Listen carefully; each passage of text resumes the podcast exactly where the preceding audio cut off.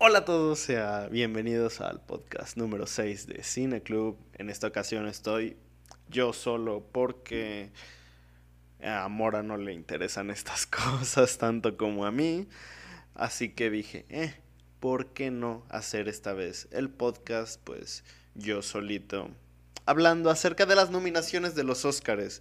Si me notan un poco apagado es porque he estado muy enfermo y casi no he dormido y aparte he estado en un pequeño proyectito personal que espero se concrete pronto. La verdad, ah, bueno, todavía falta mucho tiempo para terminarlo. Apenas estoy en las fases de desarrollo, pero bueno, ya estamos a 14 de enero. Tal vez ustedes lo escuchen el 15 de enero o cualquier otro día de enero, pero tal vez hasta de febrero, pero ya estamos a 14 de enero y ayer o ayer me parece que fue, sí, ayer 13 de enero se revelaron todas las nominaciones de los Óscares, todas las nominaciones de estas películas que compiten por ver cuál se cataloga como la mejor en diferentes ámbitos, en diferentes categorías, mejor actor, mejor actriz, mejor maquillaje, mejor diseño de producción, etcétera, etcétera, etcétera.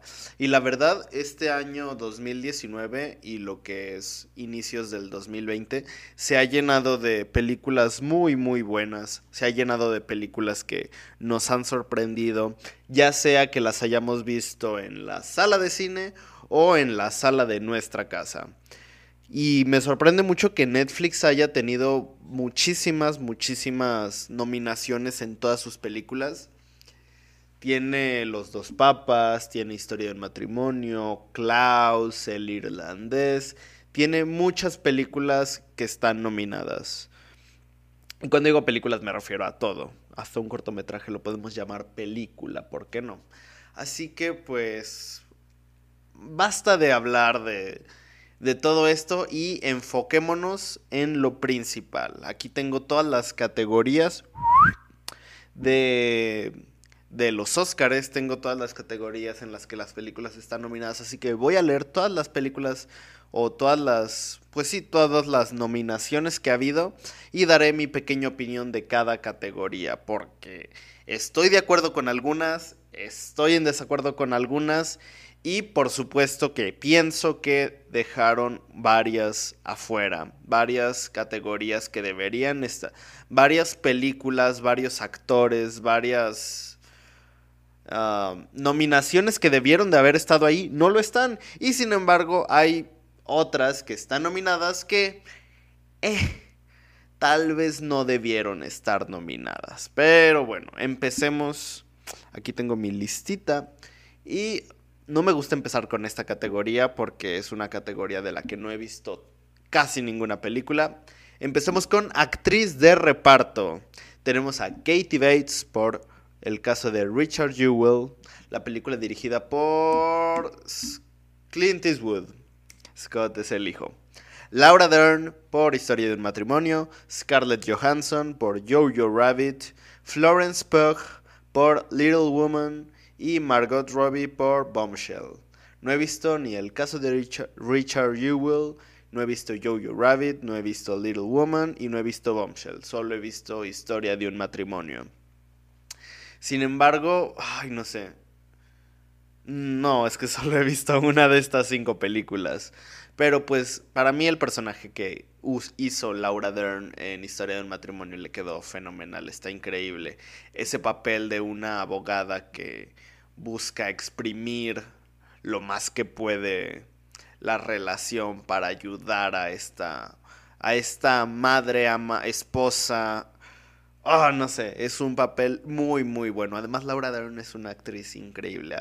Es su oh, no sé cual lleva mucho tiempo sin estar nominada, pero ha ganado muchísimos premios a lo largo de toda su carrera, así que es una actriz que la verdad es muy muy buena. También Katie Bates, de hecho Katie Bates es de mis actrices favoritas de toda la historia, pero no he visto su película. Scarlett Johansson lo hace bien en Historia de un matrimonio y en Jojo Rabbit pues no he visto la película. Como para opinar, Florence Pugh, eh, yo esperaba que nominaran a Florence Pugh por Midsommar, pero recibió una nominación por Mujercitas, que también está, eh, está bien. Sin embargo, de hecho, Midsommar es una de las películas olvidadas de este año, junto a otras, pero ya hablaré de eso más adelante. Y Margot Robbie en Bombshell, una película que yo cuando vi de qué trataba, yo pensé como, hey, creo que esta película, por la época en la que estamos viviendo, va a tener muchísima más presencia en los Oscars, pero creo que solo obtuvo esta nominación por Margot Robbie y es la única nominación que tiene la película. Habrá que ver qué tal está. Pero en actriz de reparto yo le daría el Oscar a Laura Dern. Seguimos con la siguiente categoría, no está cargando la página, ya cargó. Edición de sonido, esta está muy compleja también. Luego, eh, me pierdo un poco. Ford contra Ferrari por Donald Sylvester, Joker, Alan Robert Murray, 1917, Oliver Tarney, Once Upon a Time in Hollywood, Willie Stateman y Star Wars The Rise of Skywalker. Ok, ok. De estas listas, la única que no he visto es 1917, pero ya sé que es una película de guerra y para en este tipo de películas, además el director es Sam Mendes, se nota que en este tipo de películas tienen un gran trabajo de producción, ya sea eh, visual y audio, bueno, audiovisual, ay, qué estupidez acabo de decir, pero bueno. Tienen una gran producción, así que todo este manejo de mezcla, bueno, esta no es mezcla, esto es edición de sonido, está muy bien logrado, por lo mismo de que Sam Mendes. Sin embargo, de todas estas, creo que la que yo diría que podría ganar sería Ford contra Ferrari.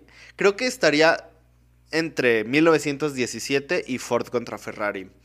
Creo que el diseño sonoro que tiene esta película acerca de las carreras, acerca de los autos, cuando tú te sientas en la sala de cine y escuchas cómo cambian las llantas, cómo suena todo, realmente te logra meter en te logra meter en la atmósfera que busca crear la película. Además, mientras avanza, mientras están en las carreras, escuchamos todos estos eh, motores a iniciar marcha, escuchamos prácticamente todo para sentirnos parte de la carrera. Entonces creo que Ford contra Ferrari merece una merece ganar, pero creo que estaría muy peleada esta categoría entre Ford contra Ferrari y 1917. Si tuviera que elegir una, pues creo que iría hacia 1917, aunque los Oscars siempre sorprenden. Tal vez Ford contra Ferrari resulta ser la ganadora, pero estaría entre esas dos, pero yo me voy por 1917. Siguiente categoría, tenemos diseño de vestuario. Aquí tenemos The Irishman por Sandy Powell y Christopher Peterson. Jojo Rabbit por Maye C. Rubeo, una mexicana que está nominada por Mejor Diseño de Vestuario. Solo hay dos mexicanos nominados este año, que es Maye C. Rubeo y Rodrigo Prieto. Pero Rodrigo Prieto, Prieto está en otra categoría. Tenemos Joker por Mark Rich, Little Women, Woman, Woman por Jacqueline Duran y Once Upon a Time in Hollywood por Ariane Phillips. Esta está muy compleja, esta está muy compleja, porque número uno, yo en diseño de vestuario, y lo pongo sobre la mesa, hubiera nominado a Midsommar. Creo que Midsommar hizo un excelente trabajo en diseño de vestuario. Es una de las películas que más sorprendió. Es una película polaca, holandesa. Es de por allá. Pero sorprendió muchísimo. No. Muchas veces estas películas de de terror no llegan a estar nominadas en los Oscars y pues pensé como, ah, ah, no sé, es una película que sorprendió en muchísimos festivales, pero desgraciadamente no llegó. Yo esperaba que mínimo en esta categoría sí la nominaran, pero bueno. The Irishman, Jojo Rabbit, Joker, Little Woman o Once Upon a Time in Hollywood. El diseño de vestuario, Ok, The Irishman y Once Upon a Time in Hollywood están muy bien hechos porque recrean todas estas estos atuendos que se utilizaban en aquellas épocas, en el caso de The Irishman como en los años 60 más o menos, que fue el asesinato de Kennedy, y Once Upon a Time in Hollywood, una época, me... no voy a intentar adivinar la época porque no sé y soy pésimo con las fechas, me atrevería a decir años 40 pero recrea muy bien esta estos atuendos que utilizaban, además de crear, además que no solo recrea, sino que crea todos estos atuendos para todas estas escenas falsas de DiCaprio en sus distintos sets de películas o televisión. Jojo Rabbit no la he visto, pero está muy bien. O sea, yo he visto los trailers y pienso como de, eh, está bien, está muy bien ambientada, creo que eh, me, agrada más el diseño de producción que el diseño de vestuario, pero también está muy bien. Maye C. Rubeo hizo un excelente trabajo. Joker, mm, creo que sería la película más floja en toda esta lista de, de estas cinco películas, pero creo que el diseño de vestuario se lo va a llevar Little Woman, Mujercitas, que fue por Jacqueline Duran porque pues intentan recrear este, este tipo de vestidos de la época y no sé, creo que a la academia le gusta más cuando recrean este tipo de cosas. coincidentemente el año pasado estuvo compitiendo la favorita y perdió el Oscar contra Pantera Negra, pero justo como me dijo un amigo, que tiene muchísima razón en esto, eh, tal vez la favorita recreó una época en el diseño de vestuario, pero Pantera Negra creó vestuario para una etnia completa. Y eso es como, wow, está muy interesante. Saludos, Po. Así que, eh, creo que Mujercitas es la que se lleva el Oscar a Mejor Diseño de Vestuario. Luego tenemos Mejor Banda Sonora. Joker por Hildur Gudnadottir, que es la misma compositora que compuso la banda sonora de la serie de Chernobyl. Mujercitas por Alexandre Desplat, el mismo compositor que compuso la banda sonora de La forma del agua. Historia de un matrimonio por Randy Newman. 1917 por Thomas Newman. ¿Son hermanos? No sé. Se apellidan igual, pero eh. Y Star Wars The Rise of Skywalker. Otra categoría muy complicada. La verdad a mí me encantó. Si me dijeran a mí, dale el Oscar a alguien, yo definitivamente creo que se lo daría a Star Wars porque en esta nueva película logra ah, mimetizar, no mimetizar, logra crear una banda sonora utilizando música de la primer trilogía, la segunda trilogía y esta tercera trilogía y se ve épico. Realmente la banda sonora es lo que más destaca en la película de Star Wars, episodio 9. Es lo que más me gustó de esta película. Sin embargo, uy, es que no he visto Little Woman. Y Joker, realmente, la banda sonora está bien, pero no creo que sea como tan increíble. No he visto ni Mujercitas ni 1917, así que si me... No, creo, es que Joker además ganó el Globo de Oro a Mejor Banda Sonora. Está muy complicada. Es que yo, yo incluso en mi quiniela de los Globos de Oro aposté a que Historia de un matrimonio se lo iba a llevar, porque la banda sonora de Historia de un matrimonio está muy, muy, muy, muy buena. Logra hacerte sentir tensión en distintos momentos y logra hacerte sentir la calidez que hay en estos momentos donde, pues sí, logra sentir como el amor y, la calidez de los personajes. Está muy bien lograda la banda sonora de Historia de un matrimonio. Así que creo que está entre Joker y Historia, e Historia de un matrimonio. Yo creo que se la daría a... Creo que se la van a dar a Joker. Yo se la daría a Historia de un matrimonio, pero creo que se la van a dar a Joker. Luego, vamos a Mejor Sonido. Ad Astra. Ford contra Ferrari. Joker. 1917 y Once Upon a Time in Hollywood. Ok, otra complicada, muy complicada, porque aquí tenemos a Ad Astra que también es una película un poquito lenta, pero en este caso estamos hablando del sonido y el sonido que tiene en todas estas... Es que es una película muy inmersiva. Sí, creo que inmersiva es la... Se desconectó mi computadora. Ya la conecto otra vez. Creo que la palabra inmersiva es la palabra correcta para poder describirla. Y tiene un trabajo de sonido perfecto. Es muy, muy bueno. Lo mismo ya mencioné Ford contra Ferrari y también es muy bueno la forma en la que te presentan distintas distintas matices de audio para lograr meterte en las carreras. Joker es bueno, pero una vez más, no es un trabajo excepcional en cuanto al sonido. 1917 no la he visto, pero es una película de guerra, así que el sonido es parte fundamental para lograrte hacerte sentir los horrores de la guerra. Y Once Upon a Time in Hollywood, pues...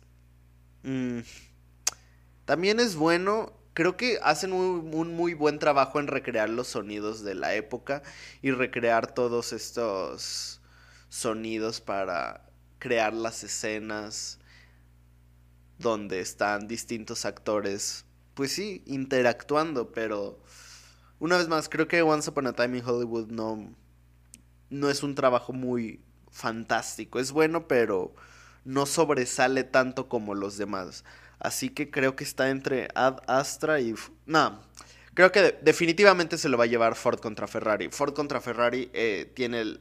Bueno, no. Está entre... Es que otra vez, Ford contra Ferrari contra 1917. ¡Ah! Este fin de semana estrenan 1917 y estoy ansioso por verla. De verdad es la película que más espero de este mes. Es, esa y Jojo Rabbit. Mujercitas, Judy, las espero, pero 1917 es como, oh, me encanta la dirección, me encantan las películas de guerra y me encanta Sam Mendes como director. Es uno de los mejores directores. Hizo Skyfall y, oh, me encanta. Es la mejor película de Daniel Craig como James Bond. Pero bueno, definitivamente está entre Ford contra Ferrari, está entre Ford contra Ferrari contra 1917. Yo creo que se lo va a llevar 1917, aunque puede que nos sorprendan con Ford contra Ferrari. Luego tenemos una categoría que no conozco porque no he visto ninguna. Estas siempre son las categorías que las veo hasta que se acerca la fecha porque es cuando los realizadores las liberan al público, porque generalmente estos son más de festivales y ya cuando se acerca la fecha de los Oscars es cuando tenemos la posibilidad de verlas que son mejor cortometraje animado. Tenemos Daughter, por... No, sí vi uno, sí vi uno, vi Hair Love. Déjenme googlear algo rápido. Quiero ver si Hair Love es el que creo que es el que pasaban antes de... Sí, sí es, sí, he visto uno de cinco. Bueno, tenemos Daughter por Daria Kashkiva, Kakshiva, Hair Love por Matthew Ashery, Kid Bull por Rosanna Sullivan, Memorable por Bruno Colette y Sister por Siki Song. Solo he visto uno, Hair Love es uno, la verdad valía la pena ver. No, incluso Angry Birds 2 estuvo buena. No voy a decir que valía la pena ver verla por el corto porque Angry Birds 2 supera por mucho a la primera, está muy divertida. Pero el corto de Hair Love estuvo muy, es muy, muy, muy bonito. Me encanta la técnica de animación que utilizaron, el, ese efecto como de... Ah, ¿Cómo se le llama ese? De... ¿Cómo se le llama ese?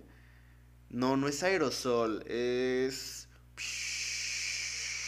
Para pintar. Ah, es lo que utilizan. Bueno, ese efecto que le agregaron para el color, las sombras, las diferentes tonalidades y matices de color que tienen los personajes en ese cortometraje está muy, muy bien hecho. Está muy bonita la historia, está muy bien animado, está increíble. Así que me faltan por ver cuatro. Así que en mejor cortometraje animado, a falta de ver los otros cuatro, yo diría que se lo lleva Hair Love, porque la verdad está muy bonito. Luego, mejor cortometraje otra categoría que no he visto. Brotherhood por Miriam Jovier y María García Turgeon. Nefta Football Club, Yvette Spiat y Damien Meherby. De la, la, ventana del vecino, The Neighbor's Window. Creo que esa ya la había. A ver, tengo que googlearla. Porque creo que esa. Ah, ah, ah, denme un minuto. The Neighbor's Window. ¿Esa cuál es?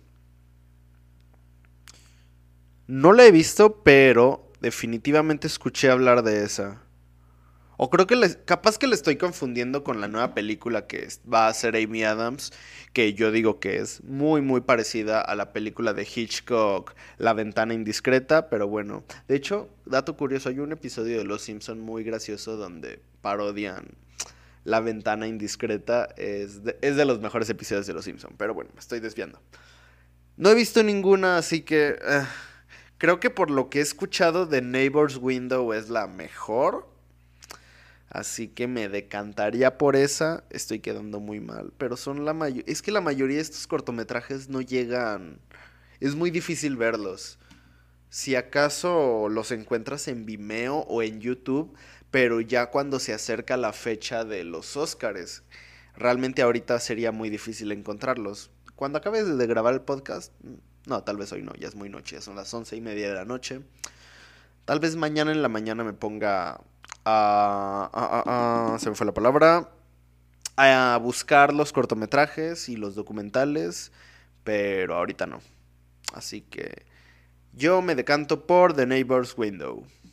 Luego tenemos actor de reparto, y esta categoría sí la conozco, solo no he visto una película. Tenemos a Tom Hanks por A Beautiful Day in the Neighborhood, Anthony Hopkins por The Two Popes, Los Dos Papas, al Pacino por El Irlandés, Joe Pesci por El Irlandés y Brad Pitt por Once Upon a Time in Hollywood.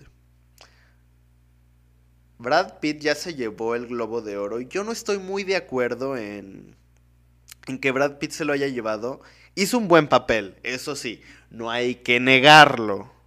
Mas, sin embargo, como diría la bestia, su personaje en Once Upon a Time in Hollywood no tiene un rango actoral o un rango emocional tan diverso como para que podamos decir hizo un excelente papel. Por ejemplo, yo creo que merece más una nominación DiCaprio porque estuvo interpretando diferentes personajes o un actor en diferentes facetas en toda la película que Brad Pitt. Brad Pitt fue el mismo personaje y no vimos un rango emocional muy diverso en la película. Así que yo no creo que Brad Pitt lo gane. Ya se llevó el Globo de Oro, pero no estoy de acuerdo.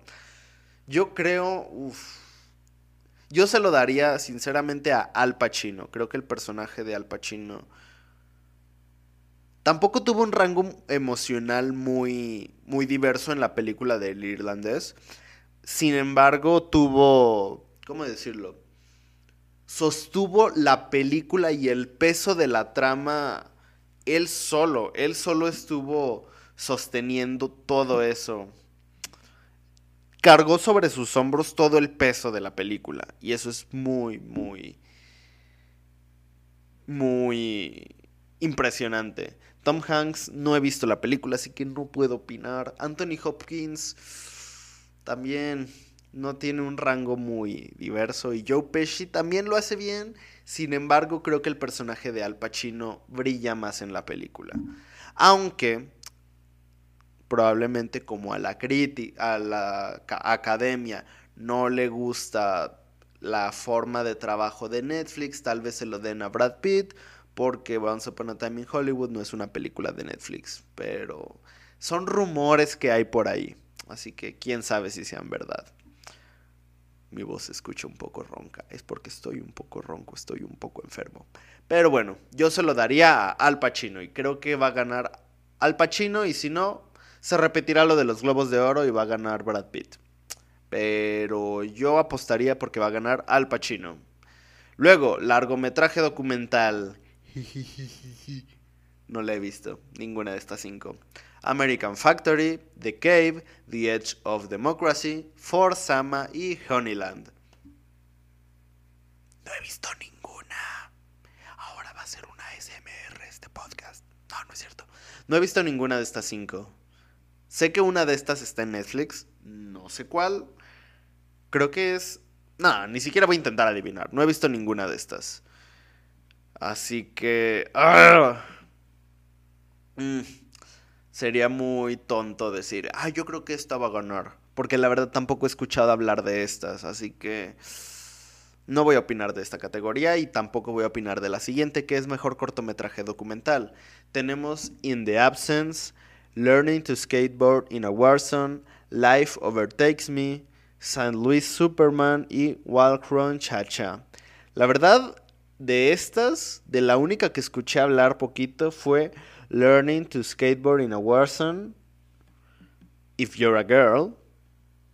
Eso está entre paréntesis. Y se me antojó, dije, eh, eh. Ay, choqué con el micrófono. Eh, se me antojó. Pero no he visto ninguno de los cinco, así que no voy a opinar. Luego tenemos Mejor Película Extranjera. Corpus Christi. No la he visto, pero el otro día estuve viendo que un amigo la mencionó mucho. Honeyland. Les Le Miserable. Dolor y Gloria y Parasite. Solo he visto Dolor y Gloria y Parasite. De hecho, Parasite la acabo de ver hoy. Excelente película. La mejor película. Tal vez no del año. Bueno, de las mejores películas del año. Es increíble. De hecho, debería hacerle un video propio a Parasite. Tal vez lo haga, pero hasta el día de mañana. Parasite es una joya de película. Dolor y Gloria también ya lo escucharon en el otro podcast y si no lo escucharon, qué perros por no escuchar mi podcast, pero Dolor y Gloria es muy buena, pero Parasite es una verdadera joya, increíble. Todo aspecto de la película está muy bien hecho. No he visto las demás, creo que Corpus Christi también es muy buena, pero ya se llevó la palma de oro en Cannes, ya se llevó el globo de oro. Creo que se va a llevar el Oscar a mejor película extranjera. Yo apostaría por Parasite. Luego tenemos mejor diseño de producción. El irlandés, Jojo Rabbit, 1917, Once Upon a Time in Hollywood y Parasite. Aquí dejaron otra vez afuera a Midsommar y The Lighthouse. Yo esperaba que nominaran esas dos, pero eh, eh. Porque una vez con Midsommar también tuvieron que recrear y diseñar una etnia. Y está muy interesante, pero ah, no la nominaron. El irlandés tiene un muy muy buen diseño de producción. Jojo Rabbit no la he visto, 1916 17, perdón. Por lo que he visto en los trailers también se ve... No, creo que esta definitivamente se la lleva Once Upon a Time in Hollywood. Tarantino es muy, muy, muy meticuloso al momento de diseñar y dirigir y crear estas películas tan fantásticas que él hace porque hasta el más mínimo detalle tiene que estar totalmente cuidado. Y él tuvo que recrear el Hollywood de los años 30, 20, 40, 50, no sé de qué épocas porque soy pésimo con las fechas, pero me atrevería a decir 40, 50, pero bueno. Él tuvo que recrear esta época del Hollywood de oro y le quedó muy, muy, muy, bueno, le quedó muy, muy bien, le quedó increíble. Y bueno, el diseñador de producción no es Tarantino, es Barbara Link y el decorador del set es Nancy Haig. Pero, ¿cómo decirlo? A fin de cuentas, quedó muy bien. La visión de Tarantino quedó muy bien plasmada y estas dos diseñadoras lo, hicieron perfecto. Creo que el, el, diseño de producción de Once Upon a Time in Hollywood está increíble. Creo que esta categoría sí se la merece esta película. Diseño de producción, Once Upon a Time in Hollywood. Luego tenemos mejor... ¡Ay! Se me va, se me va. Mejor montaje. Ford contra Ferrari. The Irishman, Jojo Rabbit, Joker y Parasite. Uf, Espero que no suene mucho el viento cuando soplo, porque no tengo un antipop. Pero, uy, está muy complicada. Yo me atrevería a decir que Ford contra Ferrari. Es que está muy peleada entre todas. La verdad, todas tienen un muy, muy, muy buen montaje. Están muy bien editadas las películas. Tuvieron un excelente trabajo de, de montaje todas. Estoy distraído, pero... ¡Ah! Estoy muy distraído. Pero... No sé. Probablemente Ford contra Ferrari yo diría que... Ah, se, se ve en la pantalla de mi teléfono. Yo diría que Ford contra Ferrari es la, la que merece la, el Oscar. Porque una vez más, todo el trabajo del montaje, la edición de las tomas en las carreras, de repente vemos un coche dar la vuelta, luego vemos como un close-up ah, moviendo una palanca, la palanca de velocidades, vemos a Christian Bale limpiándose el sudor, gritando. Está muy bien lograda la edición, te logra meter muy bien en la carrera. El irlandés también tiene un excelente montaje. Ah, es que el irlandés también es muy buena. Scorsese es un maestro, bueno, ah, es muy muy buena. Creo que está entre The Irishman. Es que también Parasite. Parasite la acabo de ver hace como unas dos horas. También tiene un muy buen montaje. No, me decanto por Ford contra Ferrari. Definitivamente. Aunque tal vez nos sorprende ni Parasite es la que gane. Sí, yo creo que está entre Ford contra Ferrari y Parasite. Está muy complicada esta. Cuando no me, no me había dado cuenta de que estas películas, de que este año está muy reñido entre todo. Me gusta que haya esta competencia. Porque realmente tuvimos muy buenas películas este año. Luego tenemos Mejor Fotografía. Tenemos The Irishman con un compañero mexicano, Rodrigo Prieto. Joker por Lawrence Sher. The Lighthouse por Yarin Blashky. 1917 por Roger Dickens y Once Upon a Time in Hollywood por Robert Richardson. Esta está muy complicada porque creo que Rodrigo Prieto ya se merece un Oscar. Creo que Rodrigo Prieto no tiene ningún Oscar. Lo voy a googlear ahorita mismo. Ah, ya abrí la aplicación que no era. Vamos a descargar, vamos a ver Google. Rodrigo Prieto. Vamos a ver, vamos a ver, vamos a ver Wikipedia. Eh, eh, eh, Prieto fue nominado al Oscar en Brokeback Mountain, pero no ganó. Creo que ya es momento de que Rodrigo Prieto, ya ha trabajado varias veces con Scorsese, pero ya es momento de que Rodrigo Prieto gane un Oscar porque es un excelente fotógrafo. Sin embargo, creo que... Ah, Joker tiene buena fotografía, pero creo que está muy peleada esta categoría entre dos. The Lighthouse, que tiene un excelente trabajo de fotografía, está filmada en este modo 4.7, ¿sí se le llama así? Bueno, en este tamaño cuadrado que se utilizaba antes en las televisiones antiguas. Y está muy bien hecho, está muy bien lograda, no solo la fotografía también, está en blanco y negro, está ah, muy bien, muy bonita. Sin embargo, creo que mejor fotografía se lo va a llevar Roger Dickens, porque hizo una película de guerra en plano secuencia. O sea, obviamente hay cortes, pero están muy bien escondidos durante toda la película, pero crear una película en plano secuencia como lo hizo en su momento Iñárritu con Birdman, es muy complicado. Y más una película de guerra donde hay un montón de cosas ocurriendo al mismo tiempo es un trabajo enorme. Así que definitivamente mejor fotografía 1917. Luego, mejores efectos visuales. Avengers Endgame, The Irishman, The Lion King, 1917 y The Rise of Skywalker.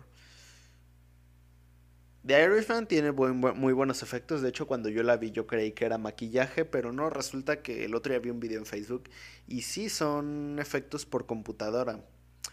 Pero creo que esta es bastante obvia. Se la va a llevar el Rey León. Evidentemente, la película del Rey León no fue de las mejores del año. Es un remake cuadro por cuadro de, de la película original del 92. Sí, es del 92. Sí, es del 92 porque Aladdin es del 91 y salió después. lo digo como si supiera, pero tengo esos datos, pero espero que sí sean correctos. Pero a la academia le encanta ver animales animados y la verdad el trabajo de animación del Rey León está muy bien hecho. Y en esta, y en esta categoría no se no se critica otra cosa más que los efectos visuales, así que creo que se los va a llevar el Rey León. Luego, mejor maquillaje y peinado, Bombshell, Joker, Judy, Maléfica y 1917. Un pequeño secreto. no he visto Maléfica y probablemente no la vea. No sé, no se me antoja, no me gustó la primera. Bombshell, no la he visto. Joker, eh, tiene buen maquillaje y peinado. Judy creo que es la que se lo va a llevar porque están recreando la época y a distintos personajes famosos.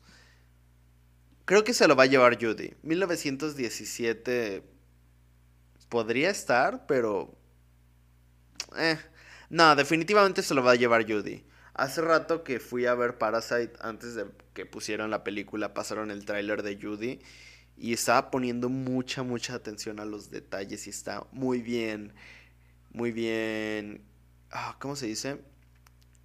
Muy bien diseñado todo, el vestuario, los peinados, el maquillaje. Incluso fui a, ver, fui a ver Parasite con mi mamá y me dijo, ay, creo que Judy Garland era más bonita en la vida real. Pero aún así está muy bien hecho. Creo que mejor maquillaje y peinado se lo va a llevar Judy, definitivamente. Luego, película animada. Y aquí, esta está complicada porque tenemos Cómo entrenar a tu dragón. I Lost My Body. Klaus. Missing Link y Toy Story 4. Me atrevería a decir que se lo va a llevar Klaus, pero una vez más, como a la academia no le gusta premiar a Netflix, eh, ese puede ser el problema. Creo que definitivamente aquí no está Frozen 2 y yo, pues a mí me gustó Frozen, yo creo que sí merece la nominación, la animación está increíble y la, la historia está muy, está bastante buena, la música también, no sé por qué no la nominaron, pero bueno. Me atrevería a decir que va a ganar Klaus, pero por estos problemas, estos roces que hay entre la academia y Netflix, creo que se lo van a dar a Missing Link. Igual que pasó en los Globos de Oro, se lo dieron a Missing Link, fue una de las grandes sorpresas de la noche. Yo no la he visto, estoy esperando a que la pongan en Cinepolis Click para verla. Creo que ya está. Si no, al rato checo. Y la veo hasta mañana. Pero yo le daría el Oscar a Klaus. La verdad, Klaus es la mejor película animada del año. Toy Story 4 también. Toy Story 4 está un poquito atrás de Klaus. Pero Klaus es la mejor. Uy, luego tenemos canción original. Aquí, otra vez, no coincido porque dejaron atrás una de mis... La que yo creía que iba a estar nominada y la que yo diría y me atrevo a decir que diría que es la canción que merece ganar el Oscar a Mejor Canción Original. Y es esta.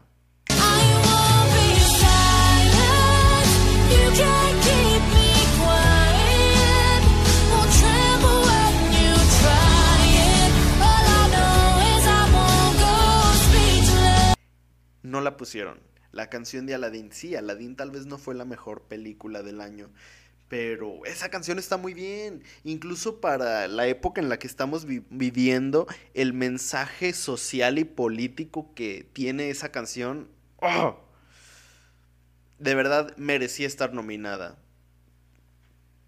Speechless es la canción del año. Creo que me siento de la misma forma que cuando no ganó la de...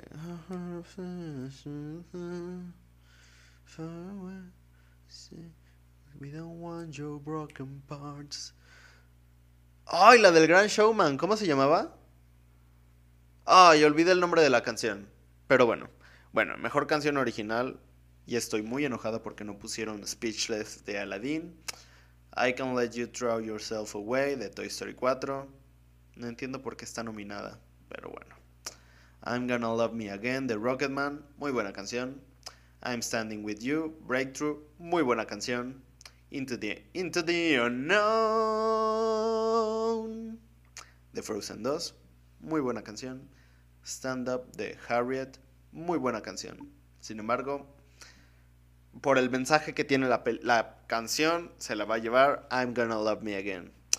Aunque otra vez se la debió haber lleva eh, la nominación y el Oscar debió haber sido para Speechless de Aladdin.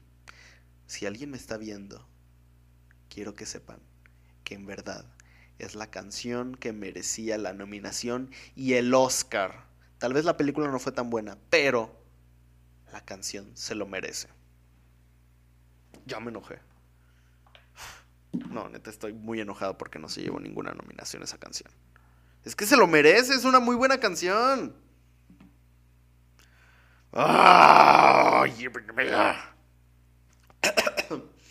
bueno, mejor guion adaptado. Uy, ya está durando mucho esto, ya tenemos que terminar. El irlandés, Jojo Rabbit, Joker. Joker, Todd Phillips ya lo dijo, no se basó en ningún cómic, se basó nada más en el... O sea, tomó el personaje y lo hizo suyo. No entiendo por qué está en mejor guion adaptado porque no está adaptando nada. Así que, eh. Mujercitas y los dos papas. Ese está muy complicado entre todas porque la verdad el guion de los dos papas es muy bueno, aunque el guion del, del irlandés también está increíble. No sabía que Jojo Rabbit era un guion adaptado. Según yo era un guion original. qué raro. Pequeñas sorpresas que te da la vida. Yo creo que se lo va a llevar Mm, ah, es que también Mujercitas. Puede que se lo lleve Mujercitas. Eh, está entre Mujercitas y los dos papas. Oh, y el irlandés. No, no sé a cuál irle. Es que también el guasón. No, el guasón no se lo va a llevar, definitivamente. El irlandés. Y ya me tengo que dar prisa porque este podcast ya duró mucho. El irlandés. Voto porque se lo va a llevar. No, Mujercita. ¡Ah! No sé. El irlandés. Ya. Punto final. Cambio de página. Guión original. Tenemos Knives Out, Historia del Matrimonio, 1917, Once Upon a Time in Hollywood y Parasite. Ay, no me hagan esto, no sé cómo decidirme. Por un lado tenemos la que creo que es la mejor película del año y por otro lado tenemos la, mi película favorita del año y las dos son... ¡ah! Tenemos Knives Out y Parasite. Ay, es que yo se lo daría a Ryan Johnson por Knives Out. El guion es una delicia. Pero Parasite también tiene un excelente guion. Historia del matrimonio. Ah, es que Historia del matrimonio también tiene un excelente guion. No sé, no sé. A medida que nos acercamos a estas categorías. No. Se lo va a llevar Parasite. Definitivamente se lo va a llevar Parasite. Aunque Historia de un matrimonio. Sí. Knives Out por muy bueno que sea el guion, está poquitito, perdóname Ryan Johnson, está poquitito abajo del nivel de las demás. no lo sé. Oh, es que me encantó Knives Out. Se lo va a llevar Parasite y si no, Historia de un matrimonio. Luego tenemos Mejor Actor y estamos llegando a las últimas. Tenemos a Antonio Banderas, Leonardo DiCaprio, Adam Driver, Joaquín Phoenix y Jonathan Price. Creo que es obvio se lo va a llevar Joaquín Phoenix. No estoy diciendo que sea la mejor interpretación del año, sin embargo creo que para la academia sí puede ser la mejor interpretación del año. Aunque si me dijeran a mí, dale el Oscar a uno de estos cinco, yo se lo daría a Adam Driver. Pero yo creo que aquí no pusieron ni a Willem Dafoe, ni a... ¿Cómo se llama el otro güey? Robert Pattinson, el otro güey, como si fuera mi compa. Eh, Robert, vamos por una chévere, ¿no? No. Eh, ellos dos hicieron un trabajo fenomenal en The Lighthouse y creo que se merecían su nominación o al menos el Oscar. Sin embargo, si yo se lo diera a alguno de estos cinco, se lo daría a Adam Driver, pero creo que es obvio que se lo van a dar a Joaquín Phoenix. Luego tenemos a Mejor Actriz y aquí tenemos algo, algo muy curioso que no ocurría desde el 2010 con esta... Ah, ¿Cómo se llama? Ay, la mala en Thor Ragnarok. ¿Cómo se llama esa actriz? Oh, oh, oh, oh, oh. Kate Blanchett.